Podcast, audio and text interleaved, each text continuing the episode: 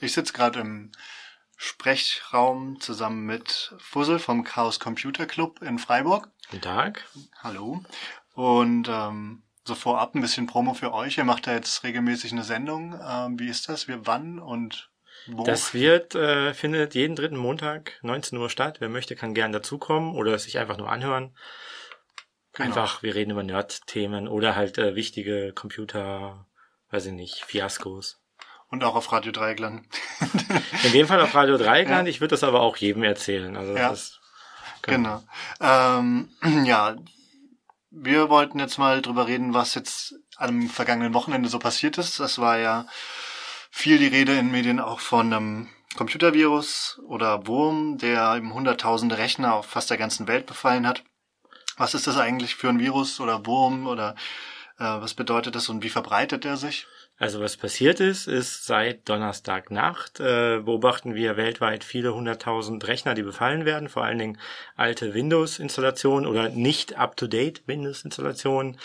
Ähm, das ist ein Wurm, der wurde so, sozusagen zusammengeschustert aus ähm, einem äh, Ransomware-Trojaner, das heißt ein Trojaner, der dir die Daten auf deiner Festplatte verschlüsselt oder nur die wichtigen Daten, die für dich wichtigen Daten verschlüsselt und sagt, wenn du jetzt deine Bilder, Videos, Audiodateien, Arbeitsdateien, keine Ahnung, wenn du das alles wieder haben möchtest, dann musst du uns jetzt bitte so und so viel 100 äh, Euro oder Dollar bezahlen. Und dann äh, kriegst du den Entschlüsselungscode von uns, damit du deine Dateien wieder kriegst. Ganz klassische Erpressung. Die Software, die dahinter steckt, die wurde von der NSA, dem CIA entwickelt, schon vor Jahren vermutlich, und wurde von denen benutzt und geheim gehalten, um einzelne Rechner von Leuten, wo sie dachten, da wollen wir mal einsteigen, äh, zu infiltrieren. Und ähm, jetzt Anfang des Jahres haben das Leute geleakt, die irgendwie da rangekommen sind und haben gesagt, nee, hier, das ist jetzt für die ganze Welt, ihr könnt mal gucken. Das hieß äh, Eternal Blue oder halt die äh, Shadow Broker Files sind das. Ähm, genau, und seitdem die da sind, haben natürlich irgendwelche Leute sich das genommen, zusammengeschustert mit so einem ganz klassischen 0815 Ransomware-Trojaner und haben daraus eben diesen Angriff dann gebaut sozusagen. Und das ist was, wo wir seit Jahren vor gewarnt haben, dass wenn Geheimdienste sowas machen, also Zero Days oder Lücken horten, also kannst du nachfragen, ist okay. Ja, Aber also, wenn Geheimdienste ja. sowas machen, Zero Days horten, ähm, oder eben so diese Techniken, um in den Computer einzusteigen, horten und nicht den äh, Programmierern oder den, den Firmen zur Verfügung stellen, damit sie die fixen können, dann werden irgendwann auch andere daran kommen, auf irgendwelchen Wegen. Und dann ist auf einmal die ganze Welt unsicher, weil da muss man in sehr kurzer Zeit sehr große Lücken fixen auf einmal. Und das ist genau das, was wir jetzt gerade sehen. Ja.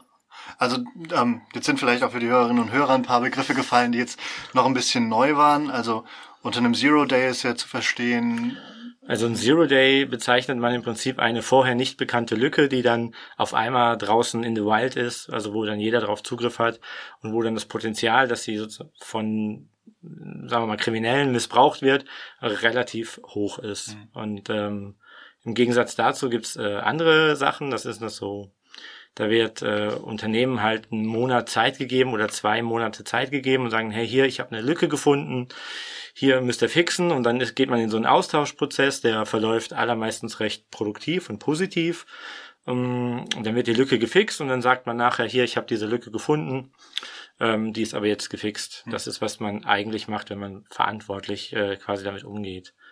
Gefixt hat auch nichts mit äh, Drogen zu tun, sondern mit Reparatur. Ja. Gefixt heißt, äh, man hat eine Lücke oder irgendwas gemacht, ein, ein unvorhergesehenes Verhalten von einer Software dahingehend geändert, dass man dann nicht mehr irgendwie einsteigen kann. Genau. Und ähm, ja, in Deutschland hat man ja insbesondere von der Deutschen Bahn gehört, dass sie befallen ist. Aber ist man da privat auch bedroht und äh, wie kann man sich dagegen schützen?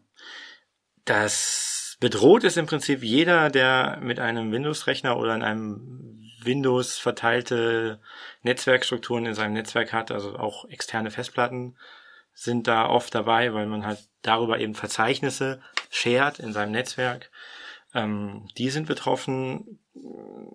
Letztendlich alle, die nicht aktuelle Updates einspielen. Also in Deutschland ist die Update-Lage bei Privathaushalten relativ gut. Muss man sagen, so.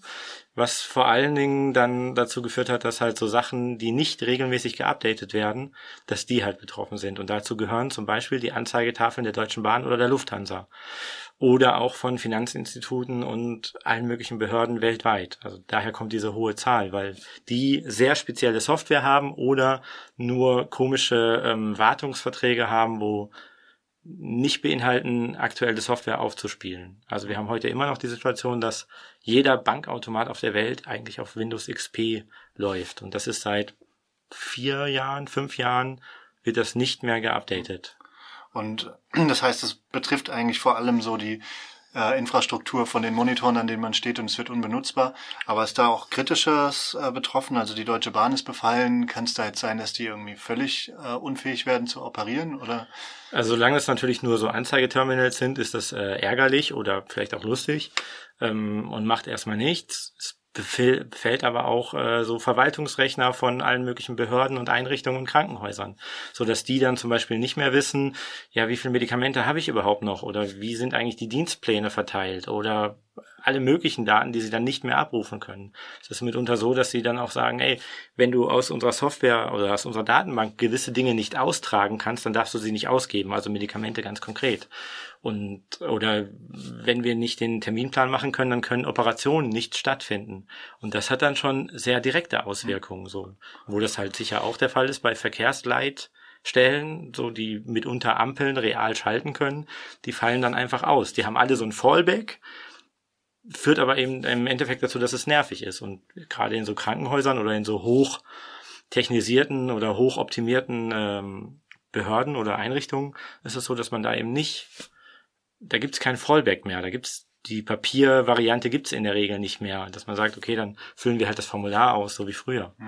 Gerade das mit den Krankenhäusern fand ich auch als das war das erste, was ich gehört habe und das hat bei mir auch gleich die Frage gestellt, wer könnte hinter sowas stecken, weil das ist ja letztlich die Deutsche Bahn ähm, zu attackieren ist eine Sache, Krankenhäuser ganz bewusst zu attackieren und zu erpressen ist eine andere. Gibt es da schon irgendwelche Spekulationen, wer von wo sowas ausgehen könnte? Oder könnte das im Prinzip jeder sein? Das macht man gerne zu gucken, wer könnte es gewesen sein? Oder ist das False Flag, also quasi unter falscher Flagge irgendwer, der irgendwem was unterschieben will. Also die Amerikaner den Russen, die Russen den Amerikanern oder sonst irgendwer kreuz und quer. Ja, ähm, jetzt in dem Fall würde ich davon nicht ausgehen, weil das sehr offensichtlich äh, zusammengeschustert, also Leute haben es ja schon angeguckt und es ist sehr offensichtlich zusammengeschusterte Software, eben genau aus diesem Exploit, aus diesem NSA-Arsenal und ähm, ganz normaler Crypto-Ransomware, so wie sie seit Jahren auch schon durch die Gegend kreucht und fleucht, aber halt nicht so effektiv, weil sie eben nicht auf alle Rechner kommt, weil dieser Exploit ist halt genau so, dass er in dem Moment, wo einen Rechner in dem Netzwerk, zum Beispiel hier im Radio, verseucht ist, in dem Moment kannst du die Uhr danach stellen, fünf Minuten später hast du alle Rechner in diesem Netzwerk verseucht und alle Netzwerklaufwerke und alle Dateien auf den Netzwerklaufwerken verseucht. Und damit hast du, das geht einfach rasend schnell, das geht schneller, als du einen Artikel lesen kannst zu diesem äh, Wurm. So, das ist, und dann ist die Kacke am Dampfen. So. Man weiß aber jetzt nicht genau, wer das, äh, wer, wer das gebaut haben könnte. Also ne, ich habe mir hatte noch mal so ein bisschen nachgeguckt. 2000 gab es ja den I Love You Wurm, der sich per E-Mail verbreitet hat. Und das ja. war so ein großes mediales äh, Aufsehen auch damals. Hat interessanterweise ähm, sehr ähnlich funktioniert. So. Ja, und, hat, und war auch äh, als so eine Hintertür oder so ein unvorhergesehenes Verhalten bei Microsoft ausgenutzt und hat sich dann einfach munter weiter verbreitet. So. Und dahinter hat ja meines Wissens ein, einfach ein Schüler gesteckt damals, der eben wusste, wie man das macht. Und was natürlich auch irgendwie großes Aufsehen erregt hat, war 2010 das Stuxnet-Virus, der ja anscheinend vor allem iranische Atomanlagen adressiert hat. Das hat man, hm. also diesen Stuxnet-Virus, den hat man sehr gut analysiert. Der hat in aller Regel nirgendwo irgendwas gemacht. Also der hat sich munter verbreitet auf allen möglichen USB-Sticks, Computern und so weiter. Aber der hat immer geguckt, sag mal, habe ich hier eigentlich irgendwie diese Zentrifugen? Sind die hier irgendwie und mit diesen Steuergeräten? Wenn die nicht hier sind, ist mir egal, ich verbreite mich weiter und mache nichts. Mhm. So, das ist äh, sehr häufig passiert so. Und als er dann endlich dort war, wo man genau wusste, dass diese Zentrifugen da sind und dass diese Steuergeräte da sind, da hat er dann zugeschlagen und hat einfach alle Werte verändert, so dass die Zentrifugen quasi weit außerhalb ihres äh, Arbeitsbereiches gelaufen sind und dann kaputt gegangen sind. Und da hat man ja gesagt, es war so, so eine qualitativ neue Sache im Cyberwar.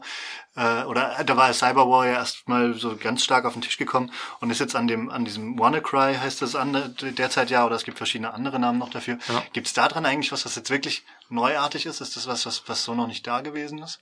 Also neuartig ist sicher, dass man sagen kann, okay, wir haben euch seit Jahren davor gewarnt, dass genau das passieren wird, wenn man eine Software-Monokultur hat mit Microsoft, wenn die Software relativ schlecht gewartet wird, wenn vor allen Dingen Geheimdiensten erlaubt wird, dass die auf ihren äh, Software, also auf, auf, ihren Lücken sitzen bleiben und die nicht quasi ähm, melden an die Leute, die es betrifft, so dann wird das einfach eskalieren, weil früher oder später bedeutet das, jemand findet das, jemand nutzt das aus und macht dann, sei es als Schülerstreich wie damals oder jetzt aus mit kriminellen Absichten ähm, und versucht da einfach Geld rauszuschlagen. Und dann, wenn man halt so eine Durchdringung hat von irgendwann einer Million Rechnern, die betroffen sind, wenn davon nur wenige zahlen, dann habe ich schon äh, Reibach gemacht.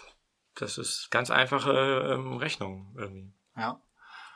Gut, und ähm, doch nochmal abschließend, äh, für mich äh, ist jetzt gerade die Annahme, ich gucke, dass ich mein System up-to-date halte, ich gucke, dass ich Backups von meinen Dateien mache, am besten irgendwo, wo es nicht im Netzwerk ist. Und ähm, Gibt es da noch was hinzuzufügen, was man tun sollte, um sich zu schützen? Also vor dieser Attacke ist man tatsächlich relativ gut geschützt, wenn man Backups hat, die nicht auf Netzlaufwerken liegen, sondern sozusagen, dass wenn man einmal im Monat die Platte anstöpselt, sich da ein Backup macht. Das ist schon mal das erste Gut. Und das zweite ist tatsächlich, sich die Updates zu holen, die es gibt. Ähm, sehr schön wäre natürlich äh, Festplatte insgesamt verschlüsseln, aber das geht eigentlich über diesen konkreten Angriff hinaus. Oder halt zu sagen, naja, vielleicht ist Windows nicht ganz das Betriebssystem der Wahl